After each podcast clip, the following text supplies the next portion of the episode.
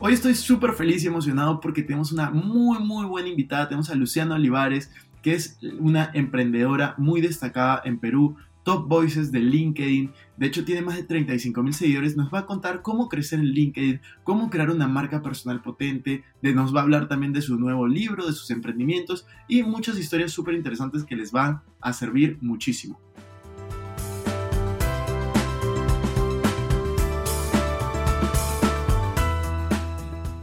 Hola amigos, ¿cómo están? Bienvenidos a un nuevo episodio de Invertir Joven. Mi nombre es Cristian Arens y les doy la bienvenida. Este podcast tiene como objetivo principal darte las mejores herramientas y los mejores tips para que aprendas a manejar tu dinero. Aquí creemos en la importancia de la educación financiera como medio para alcanzar tus metas y tus sueños. Recuerda que en este programa siempre hablamos de inversiones, finanzas personales y de emprendimiento. La frase de este podcast es, el dinero es un excelente esclavo, pero un pésimo amo. Aquí van a aprender a hacer que el dinero trabaje por ti para que tú puedas tener más tiempo y energía en hacer las cosas que realmente te gustan y te apasionan. Hola Luciana, ¿cómo estás? Bienvenido a un nuevo episodio de Invertir Joven. Estamos muy felices, muy contentos de tenerte aquí con nosotros. ¿Qué tal todo? Gracias, Cristian. Me encanta estar contigo. Ya, ya te he dicho que eres un capo, así que estoy feliz de este momento juntos. Bueno, Luciana, como te comentaba, eres la primera invitada de Perú después de como 15, 16 episodios que hemos estado con puros invitados internacionales. Así que estoy, estoy emocionado. En verdad, me. Bueno, ya lo comenté un poco en la introducción, pero me gusta mucho haberte conocido, que hayas, eh, me hayas ayudado para presentar el libro de Código de Dinero y justo ahora tocabas de lanzar un nuevo libro, así que seguro vamos a hablar de eso un poquito más adelante. Lo que quería empezar era, bueno, por el inicio, y es cómo empezaste a crear tu propia marca personal, cómo descubriste la importancia de tener una marca personal. Mira, es una muy buena pregunta y yo te diría que yo la empecé a construir sin darme realmente mucha cuenta, ¿ya? digamos que de una manera muy orgánica y muy empírica, era consciente que en ese, en ese entonces yo trabajaba para un banco, era gerente de marketing de BBVA, pero, pero era, era consciente de que si bien yo tenía un puesto ejecutivo, digamos que yo también tenía un detrás de cámaras, vamos a ponerlo así, y que era importante compartir mi detrás de cámaras. Y para mí mi detrás de cámaras era mis pasiones, mis libros, de, hecho desde muy chica comencé a escribir, mis, mis posturas. Entonces, de alguna manera, eso fue construyendo esta marca independientemente de Luciana, la gerenta de determinada institución, sino Luciana Olivares, ¿no? como nombre propio, sin tener un logotipo al costado de otros. Y ya eh, una vez que yo te diría eh, evolucionaron más eh, las plataformas digitales, porque yo te estoy hablando pues de, hace muchísimos años que, que, comencé en esto, ¿no? Imagínate, yo empecé a trabajar en, mi primer trabajo fue cuando yo tenía 21 años, ahora tengo 44, ¿ya? Luego, cuando ya empieza todo este boom de las plataformas digitales, para mí era mucho más sencillo entender que tenía canales para poder desplegar todo eso, todo ese contenido que yo ya tenía construido a nivel, como te digo, orgánico, ¿no? Y es, de alguna manera, es donde ahí ya se empieza a evidenciar más eh, mis pensamientos, mis eh, posturas, de nuevo, mis pasiones y obviamente también mis odios, ¿no? Pero yo siempre digo que cuando tú tomas postura, hay cosas que amas y hay, hay cosas que, que, no quieres tanto. Buenísimo. Y cuéntanos un poco, en, en qué momento fue que decidiste comenzar a potenciar LinkedIn, que eh, en realidad es una plataforma que tú manejas muy bien y que más adelante te vamos a pedir consejos porque ahí estamos empezando. Ya, buenazo. Mira, eh, es, siempre he sido muy curiosa, ¿ya? Y creo que eso es algo como bien importante. Muy curiosa, como te digo, apenas, digamos, eh, comenzaba cualquier plataforma digital y de, hecho lo sigo siendo, me gustaba explorarla, explorarla muchísimo y entender y preguntarme para qué sirve. Yo creo que esa es la, pregunta que a veces no nos hacemos, ¿no? Pensamos que todas las plataformas funcionan igualito, ¿no? Y que tienes que hacer exactamente el mismo contenido. Y creo que un hallazgo que tuve de manera temprana en LinkedIn es que, oye, ¿quiénes me acompañan, ¿no? ¿Quiénes están a mi costado? Bueno, son personas, sí, eh, profesionales, pero al fin y al cabo son seres humanos. No están esperando que yo actúe como un robot en LinkedIn solo porque trabajo en una corporación, ¿no? Entonces, yo creo que mi tono de comunicación y el tipo de contenido que yo generaba empezó a enganchar mucho con la gente de LinkedIn, porque entendí, como te digo, que detrás de puestos chicos, grandes, hay personas hay miedos, hay motivaciones, hay intereses, y sobre eso empecé a construir, insisto, de manera muy orgánica mis pilares de contenido, ¿no? Ya de manera técnica, uno entiende que tus pilares de contenido son, oye, los temas que desarrollas. Como te digo, primero fue empírico, luego, luego ya los aterricé incluso en, un... tengo pues, digamos, toda una estructura ¿no? que desarrollo alrededor de lo que, de lo que trabajo en LinkedIn. Y bueno, ya eh, digamos que yo estaba como bastante asentada en LinkedIn cuando pasó pues este boom de LinkedIn, que ahora ya es como pan de cada día para muchísimas personas, pero en un inicio no necesariamente. O sea, yo me acuerdo, mira, estaba como en un, me invitaron a una conferencia, un seminario para Stanford, una marca de estas que, que, que, lleva, digamos, LinkedIn, Spotify, IMS, me acuerdo, ¿no? Hicieron una suerte como de concurso de cuál de todos esos profesionales del mundo usaba bien LinkedIn, ¿ya? Y me acuerdo que gané, ¿no? Y, la gente, pues, había, oh, habían pesos pesados, ¿ah? Pero, pero sí, pues, o sea, había entendido de manera muy temprana la plataforma y había entendido que una muy buena foto también es importantísima en LinkedIn. Así que mi foto, digamos que ayudó también. de todas maneras, sí, justo tengo tu perfil de, de, de LinkedIn ahí abierto y me parece increíble porque ahora yo creo que por por lo que veo en LinkedIn, por lo que te conozco, que a ti te gusta estar como en varias cosas al mismo tiempo, te gusta estar ocupada, eh, veo que estás de directora de varias empresas. Entonces, cuéntanos un poco acerca de ti, de los inicios, de tu personalidad. Tú comenzaste trabajando en el banco justo bastantes años, como lo estoy viendo, pero ¿en qué momento sale esa chispa de, no solamente marca personal, que es una forma de, de emprender, sino en general de crear tu propia empresa y, querer, querer ser empresaria. Ya, buenas. A ver, yo más que ocupada, que sí, me considero bien productiva. Yo soy una persona súper productiva. De hecho, a veces me preguntan, oye, ¿tú ves televisión? Y me acuerdo, ojo, de una cosa que tú me contaste en la presentación de tu libro, que me decías que por productividad todavía sacó el televisor de tu cuarto. Yo no he llegado tanto, pero sí tengo que reconocer que soy súper productiva porque soy muy organizada para poder hacer todas las cosas que me gustan, ¿ya? Y claro, a ver, tener una marca personal en el fondo, de alguna manera para mí, es la consecuencia de hacer cosas relevantes, ¿no es cierto?, a las que les metes pasión, en las que, en las que te esfuerzas, en las que tratas de hacerlo bien. Porque una marca personal no se podría construir sobre aire, ¿no? Sobre, sobre, sobre cosas poco relevantes, etéreas, floros, poses. Entonces, de nuevo, ¿no? Si yo no tuviera esa base, no podría pasar lo siguiente. Ahora, cuando me, preguntas cuándo yo decido emprender, también de alguna manera fue la consecuencia de entender el gran activo que tenía como marca personal. Yo tendría, me parece, 39 o 40 años, ya había estado un buen tiempo en el mundo corporativo, unos 20 años más o menos, sí, 20, 22 años, y eh, digo, oye, no me quiero jubilar, con toda honestidad, no me quiero jubilar aquí, no quiero mi reloj dorado, ¿no? De los 50 años. Podría, Yo en mi mente decía, podría porque empecé chivola y porque no me va bien en el trabajo, porque me va bien en el trabajo, ¿no? No creo que me, despidan, digamos, ¿no? Salvo pues que pase una situación terrible. Entonces, pero fue una decisión, como te digo, de, vida, de entender que para mí las cosas no podían quedar ahí, ya es como ya conocerte el final de la película. Eso es lo que sentía un poquito, ¿me entiendes? O sea, ya sabía que iba a pasar el día siguiente y eso me pasaba de vueltas. No quería saber qué pasaba el día siguiente. Entonces, en realidad, la primera decisión, digamos, profesional que tomo fue salir del BBVA, renunciar, lo cual también tú que eres tan financiero me vas a decir, pucha, Luciana, dejé 18 años, ¿no? Este, de, teórica indemnización, imagínate, ¿no? Porque yo me fui con mi CTS y nada más, ¿no? Pero bueno, habían otras cosas que para mí eran más valiosas a, a, pues todo ese, capital, digamos, que tenía ahí. Me renuncio, me voy a un canal de televisión, trabajé ahí dos años, cambié totalmente mi rubro. Todo el mundo creía que estaba loca de pasarme de un banco a un canal de televisión. Me, me, auguraban, digamos, un futuro poco promisorio, ¿ya? Pero yo necesitaba ese cambio y necesitaba eh, demostrar que, que, el propósito, que es en realidad lo que rige un poco todas las cosas que hago, y vamos a hablar un poco de eso, yo lo podía aplicar esté donde esté, en un banco, en un canal de televisión y bueno, hoy en una aceleradora de marca. Cuento corto, estuve dos años en, en, Latina, el canal de televisión, y ahí es donde decido renunciar. y me doy cuenta, oye, tengo construida una marca personal importante.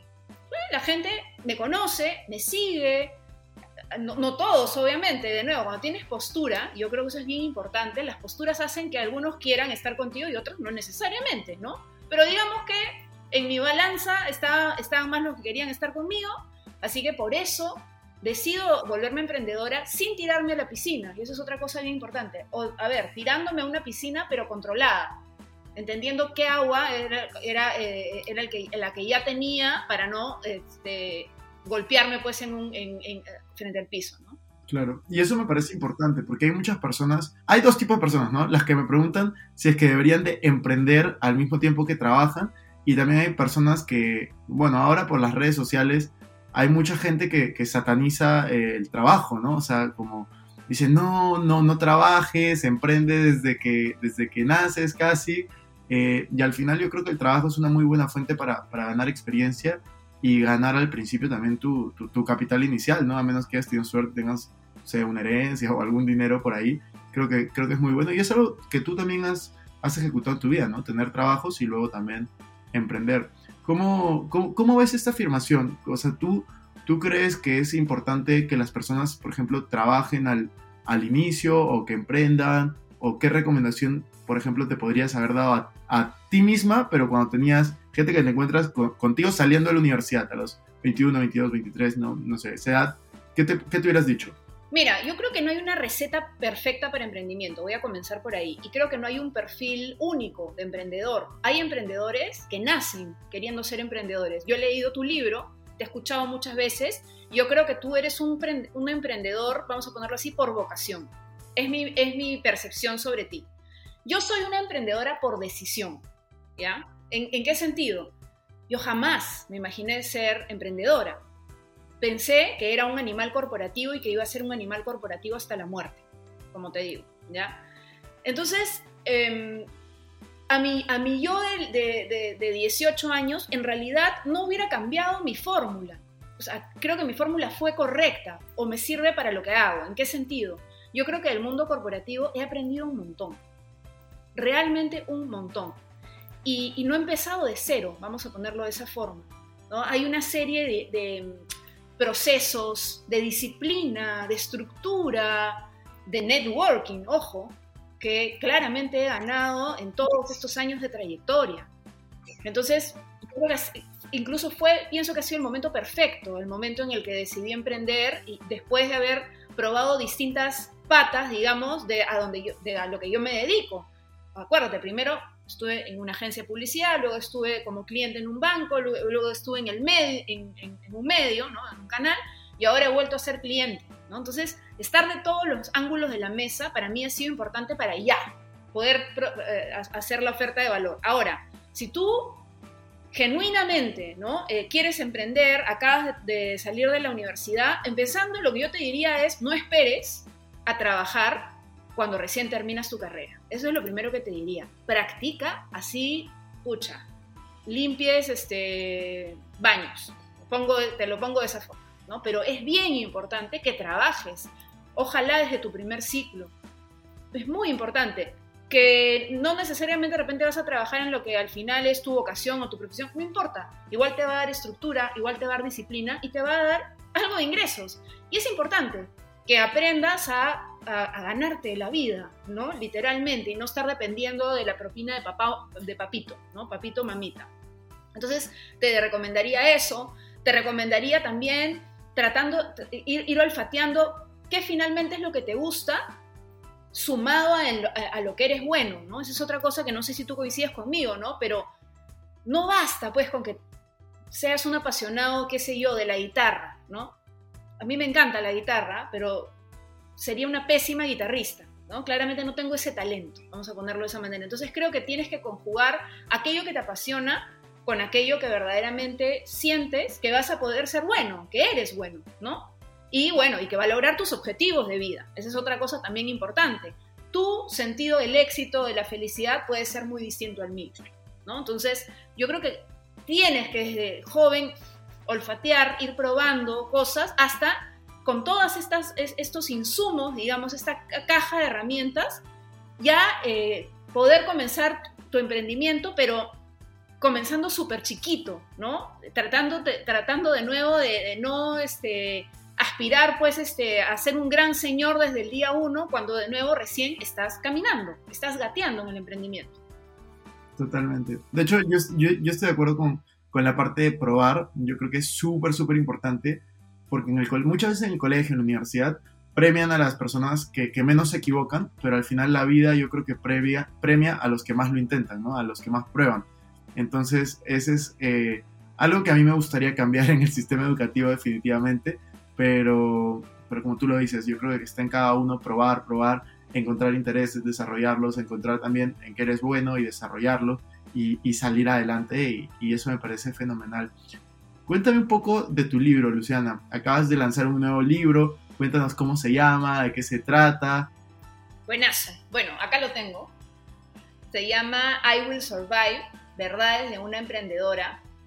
El título me gustó un montón, hace alusión a una canción que, bueno, creo que todos conocemos y aparte hay versiones de todo tipo, hasta Celia Cruz tiene una versión, está obviamente Gloria Gaynor y está Cake, que particularmente me gusta mucho esa, esa versión. Y en realidad em, se llama Verdades de una emprendedora, o I Will Survive, Verdades de una emprendedora, porque está escrito como si fuera un diario yo no me guardo nada, vamos a ponerlo de esa manera. Una de las cosas que hice, Cristian, cuando decidí emprender fue documentarlo todo, ¿ya? Desde mis días donde todavía no había emprendido, ojo, ¿ah? y dudaba, y no sabía, y si sí, y si no, y las tentaciones que te aparecen, porque te aparecen, ojo, tentaciones para, eh, digamos, este, no, no seguir intentándolo, ¿ya? Entonces, todo este viaje de emprendimiento lo he documentado y te cuento eso te doy herramientas también para tu empresa. Obviamente mi, experiencia es en marketing, es en marca personal, así que te hablo muchísimo de eso, pero también soy capaz de hablarte de estabilidad emocional, que tú también lo haces de hecho en tu libro, y creo que coincidimos los dos en que, a ver, es bien difícil, de por sí es bien difícil hacer cualquier cosa sin estabilidad emocional, pero emprender sin estabilidad emocional es, es, es casi suicida, digamos, ¿no? porque necesitas tener estabilidad, control de tus emociones para poder asumir todos los días este abrazo constante con la incertidumbre, que finalmente es el emprendimiento. O sea, si no estás tranquilo, seguro, tienes autoconfianza, estabilidad, eh, estás alejado de relaciones tóxicas, en fin, todo lo que implica de nuevo la estabilidad emocional, es complicado. Entonces también te hablo mucho de eso en el libro y trato de ser lo más eh, cercana posible, eh, muy transparente, divertida, ¿no? Me, gusta, digamos, que lo que leas te entretenga y aprendas. Uso muchas analogías que me encantan, eh, te cuento también vivencias personales, anécdotas. Entonces, sí creería que es, un espacio, mi libro es un espacio para, si es que eres emprendedor, identificarte un montón y, y yo creo que inspirarte, ¿no? Y recomendarte algunas cosas que a mí me han funcionado. Y si algún, aún no lo eres y quieres emprender, me parece que te puede dar una buena idea de que emprender es súper duro, ojo, y no te vendo la película preciosa de que todos somos exitosos, porque no es así. Pero también te doy la esperanza de que si te sacas la mugre y dejas la piel en lo que haces y eres bueno, y encuentras de nuevo tu oferta de valor, tu público objetivo y sobre todo entiendes qué problema estás resolviendo para tu cliente, probablemente te vaya bien. Buenísimo. De hecho, ya está disponible tu libro en todas las librerías de Perú, ¿cierto? Sí, ya está disponible y me parece que seguramente cuando ya salga nuestro podcast estará también en versión digital. Así que yo sé que tú estás fuera, pero lo vas a poder disfrutar por ahí también. Seguro que sí. Así que vamos a dejar ahí igual el link en la descripción para que cuando salga este, este episodio todos puedan adquirir el libro. Y eh, Luciana, ahora te quería hacer algunas preguntas que, que, yo siempre hago, pero antes quiero hablar un poquito de, de, tu empresa porque me parece interesante lo que haces con las marcas que trabajas. Cuéntanos un poco de, Boost. Eh, ¿se, pronuncia, ¿Se pronuncia así, no? Sí, Boost. Sí, muy bien. quería saber si iba bien. Eh, cuéntanos un poco de, tu empresa, cómo, cómo surgió y en qué momento se encuentra ahora. Buenazo, mira. Una de las cosas que tenía clara es que sí, yo iba a trabajar de todas maneras en publicidad, en marketing, pero no quería hacerlo de la misma manera. Hay muchas agencias de, publicidad, hay muchas consultoras. ¿Cuál era mi diferencial? Que es como la obsesión que tienes que tener de nuevo en el mundo del marketing y de la publicidad. Y pensé, dije, ok, ¿quién no está siendo atendido hoy en el mercado? Y, claramente llegué a los emprendedores y a las startups, ¿no? Aquellos que en realidad nunca son vistos ni por agencias ni, por consultoras, y que no tienen un gerente de marketing. Entonces dije, voy a comenzar así. Voy a comenzar siendo la gerenta de marketing que sí podría pagar una startup o un emprendimiento porque voy a hacerles terapias de marca, voy a cobrarles por terapia. Eso es lo que voy a hacer. Voy a armarme un consultorio, de hecho lo hice, ¿ah? con un diván muy lindo en una zona donde estoy segura que va a ser asequible, que la gente venga y así voy a comenzar. De hecho, el statement de mi compañía empezó así, con terapias de marca, yo con mis eh, lentes este, medio gato rojos, mi cruzada de pierna y mi vestido de cohete, cual psicóloga hot, ¿ya? Y así comencé, créeme que sí comencé, pero claramente no me iba a quedar ahí. Mi, objetivo era que eh, a partir de ahí pudiera mantener ese nicho de mercado, pero también las empresas de todo tamaño les interese esta eh, figura fresca esta nueva alternativa donde nuestro propósito es acelerar marcas que contribuyan a la sociedad, que impacten en la sociedad.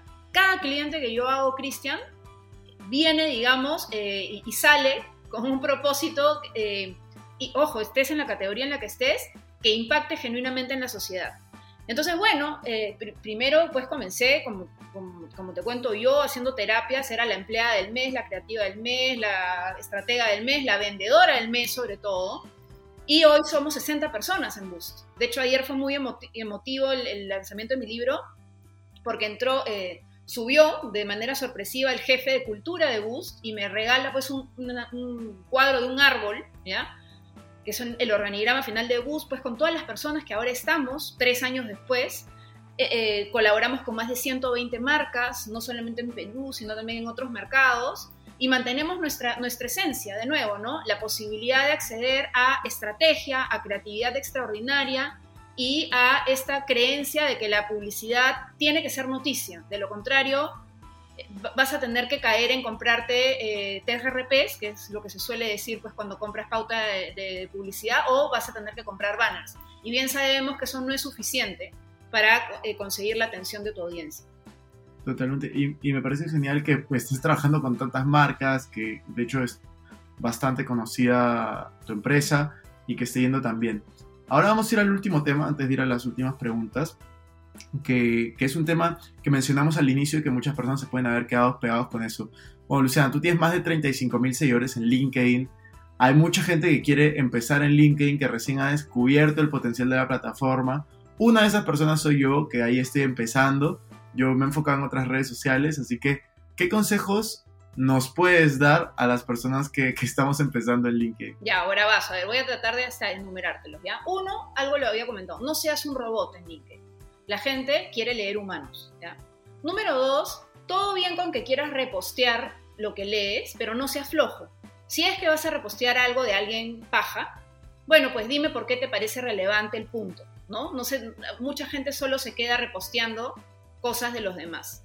Tres, eh, cuenta tus logros y no pienses que eres petulante por hacerlo, pero hazlo con empatía, ¿no? Hazlo con, empatía, con onda, con creatividad. Cuatro, no pienses que esto es Facebook. O Instagram. Ese es un error y, que inmediatamente la red lo rechaza, ¿no? La, la, audiencia lo rechaza y te dice, oye, ubícate amigo, ¿no? Cinco, cuenta tus fracasos también pero no para autolatigarte, ¿no? Y, oh, pobrecito, soy la víctima, sino para compartir verdadero conocimiento. Oye, ¿qué aprendí de esto? Yo te diría que con esos tips y armándote una parrilla frecuente, porque ojo, LinkedIn es una plataforma donde desde mi punto de vista hay que estar todo el tiempo. No es una vez a las 500 posteo. Tienes que generar contenido constante e ir midiendo a tu audiencia, ir midiendo tus horarios también. Oye, en este horario, pucha, resulta que pegué mejor, en este no necesariamente, estos son mis días más fuertes. Un poco de nuevo eh, la lectura que hacemos a otras plataformas, pero, pero en este caso, bueno, yo, yo amo LinkedIn, ¿no?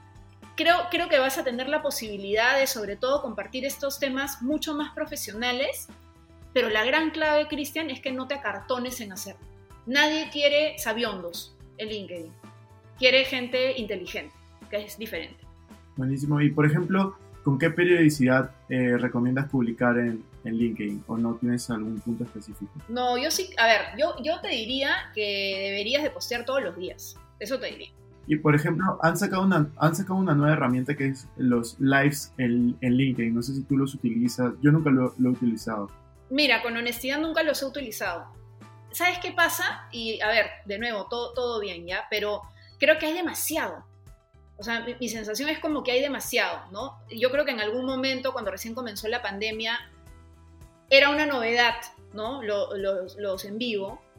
Y hoy por hoy el contenido, hay tanto contenido que mm, no, no, no, he ido yo por ahí, ¿no? Me parece interesante si es que lo vas a hacer, pero sin abusar del, de la herramienta. Claro, genial, genial, Luciana. Bueno, ahora espero que, que las personas ahí comiencen a, a, utilizar LinkedIn, que en verdad es una red social súper, súper potente y que a mí me, me está gustando cada vez más. Eh, te quería preguntar, en todos estos años que, que tú vienes emprendiendo, que tú vienes trabajando dentro de este sector. ¿Cuál ha sido para ti el, el, el momento más difícil que tú has estado, que tú has dicho, pucha, fracasé en esto o estuve cerca de fracasar?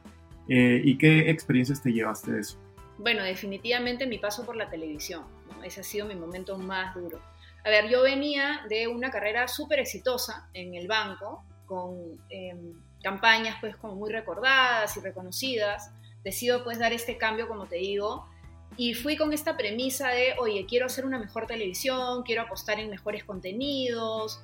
Y creo que, eh, si bien mi propósito estaba muy bien, pienso que probablemente la, ejecución ¿no? no vino acompañada de eso. ¿no? Eh, de, probablemente tenían, que tenían que, que, confluir muchísimas cosas que no necesariamente pasaron. Entonces, se convirtió en, una, en, una, situación muy frustrante para mí, en, en, sentir que, que, la verdad no me encantaba mi trabajo y, las cosas, y, que probablemente las cosas que menos me gustaban hacer eran las que más, más éxito iban a tener por el famoso rating. Eh, nuestro, nuestro país sobre todo está muy acostumbrado a determinados contenidos y los premia con el rating, es, una realidad. Y eso lo aprendí a cocachos literalmente. Entonces, de nuevo, era bastante infeliz en mi trabajo, me sentía fracasada, lo, lo, digo con todas sus letras, que había fracasado en mi propósito de no hacer una mejor televisión. Y en ese momento fue donde decidí emprender. Y a veces, claro, uno dice, pucha, pero decidir emprender cuando tus pilas están abajo, cuando tu autoestima está en el subsuelo, porque la estaba, ¿ya? Es complicado porque tú tienes que vender más bien que eres la Master Duster, ¿no? Obviamente, nadie quiere contratar pues a alguien que esté eh, preocupado o asustado o inseguro. Entonces yo te diría que fue un doble trabajo de eh, recuperar mi autoestima, pero si no hubiera pasado todo esto que te estoy contando, hubieron, eh, probablemente eh, el aprendizaje, digamos, no lo hubiera tenido para ser emprendedora. O sea, creo que tuve que enfrentarme a estos momentos súper duros, creo que tuve que entender lo que es lidiar con el fracaso, con honestidad no me había sucedido antes, eh, y entender que eso no me definía como profesional, eso fue bien importante, aceptarlo, aceptar también algo que tú sabes que yo tengo, tengo muchos tatuajes, ¿ya? me gustan mucho, y tengo un tatuaje que dice todo y más, ¿no? Entonces, como que mi mantra, todo y más, todo y más, tuve que entender que todo y más no significaba, eh, o sea, o mejor dicho, redefinir qué es todo y qué era más, vamos a ponerlo de esa manera, ¿no? Y que no en todas se gana. Entonces, todas esas cosas me han servido una barbaridad para, para lo que hago ahora, para poder entender a qué le quiero dar todo, a qué le quiero dar más, qué es todo y más para mí, eh, tener muchísimo mayor resiliencia, porque después, como te digo, de, de, de, todo lo que experimenté emocionalmente en este trabajo, yo siempre digo que podría trabajar ya en cualquier cosa, ¿no? Entonces me, ha, he vuelto mucho más recia y para emprender tienes que estar recio. Uf, tienes que estar recio, tienes que tener este callo, porque, Porque, porque, porque hay de todo en la, viña, en la viña del emprendimiento. Hay clientes extraordinarios, pero también están aquellos que son petulantes, que piensan que el cliente tiene la razón significa, quién sabe, hablarle mal a, ti o a tu equipo y tú tienes ahí que, que, reaccionar o que de repente pues este, mandas tu, tu, propuesta y te dejan en visto y nunca has estado acostumbrado a que te dejen en visto, ¿no? y te sientes pues este, terrible y te das cuenta que, oye, al final, bueno, ya está, ¿no? Parte de la vida, check, ¿no? Este, a, otra, a otra cosa.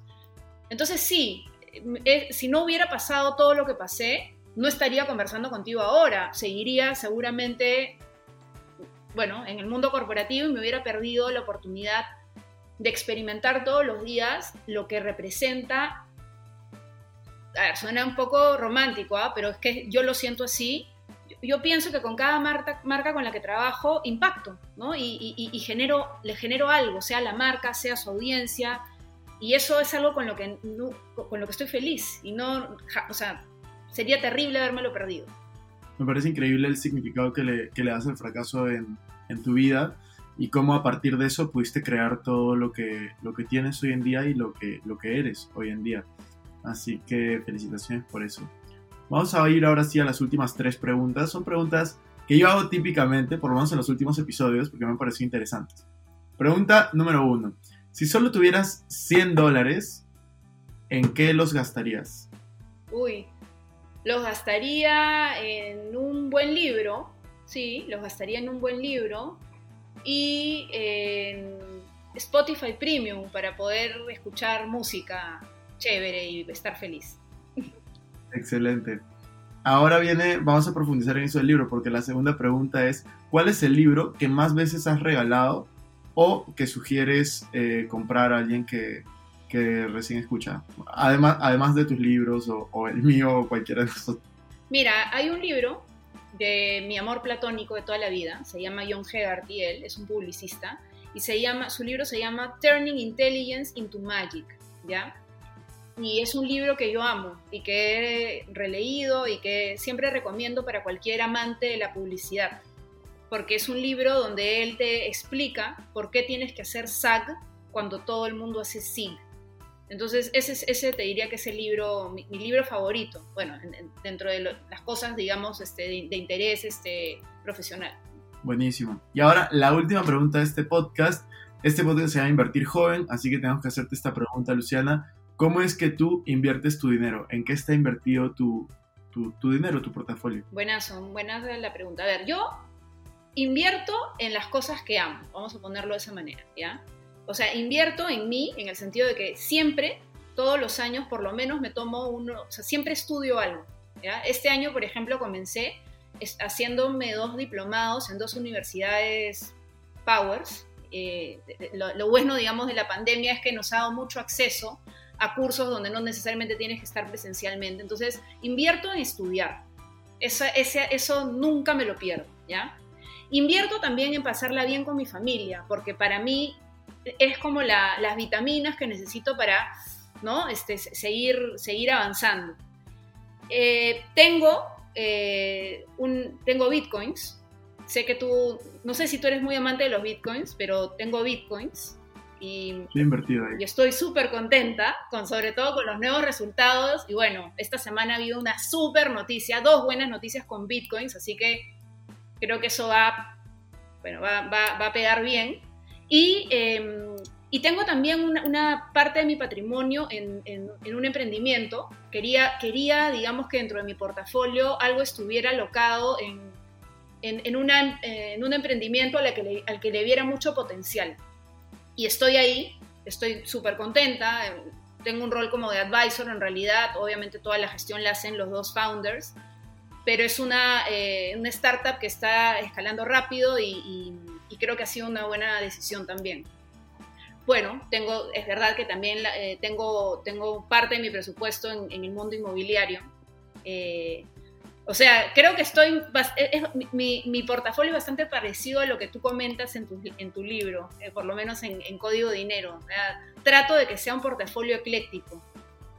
No me ha ido bien, por ejemplo, en bolsa, pero, pero bueno, ahí, creo que necesito tus consejos. No, está genial. O sea, al final invertir en lo que, en lo que te guste. Y muy aparte también tienes tu negocio, ¿no? Boost. Ah, bueno. Que es, obviamente está, está dentro y debe representar una parte importante. Oye, Luciana, le he pasado genial. Espero que, que, que tú también hayas pasado un buen rato. Y estamos acabando el episodio. ¿Algo que quisieras decir para cerrar este, este episodio de Invertir Joven? Bueno, que yo creo que la inversión también tiene que ver con tu tiempo libre, ¿no? Y, eh, a veces nos damos, no nos damos cuenta que estamos perdiéndolo en, hacer, en hacerlo, en, hacer cosas cero productivas. Y ojo, ¿eh? no me refiero a, a verte una, una, buena serie en Netflix. Hasta eso puede hacerte productivo, porque necesitas esas endorfinas o necesitas inspiración. Pero yo, el consejo que le daría a tu audiencia es ¿Cómo me vuelvo más productivo? ¿Qué, ¿Qué, insumos son los que necesito? Esto que estamos haciendo, por ejemplo, dedicar tiempo a escuchar a alguien que me parezca paja, a seguir a alguien que me parezca interesante, a, leer un buen libro, a, a, verme un TED. Aprovechemos, ¿no? Porque hay demasiado contenido para ser cada vez eh, una mejor persona y un mejor profesional. Excelente, excelente Luciana, estoy de acuerdo contigo y vamos a dejar tus redes sociales en la descripción nos vemos en un siguiente episodio. Buenazo. Gracias. Gracias.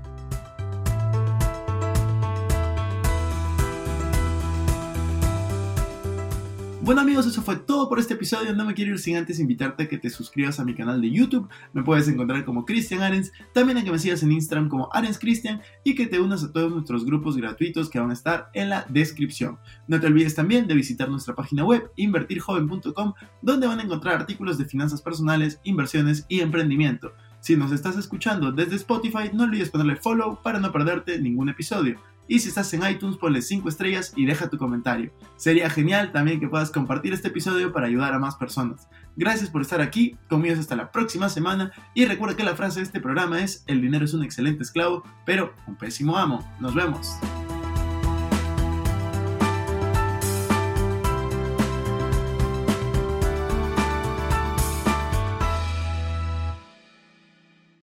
Este es un podcast producido por Explora.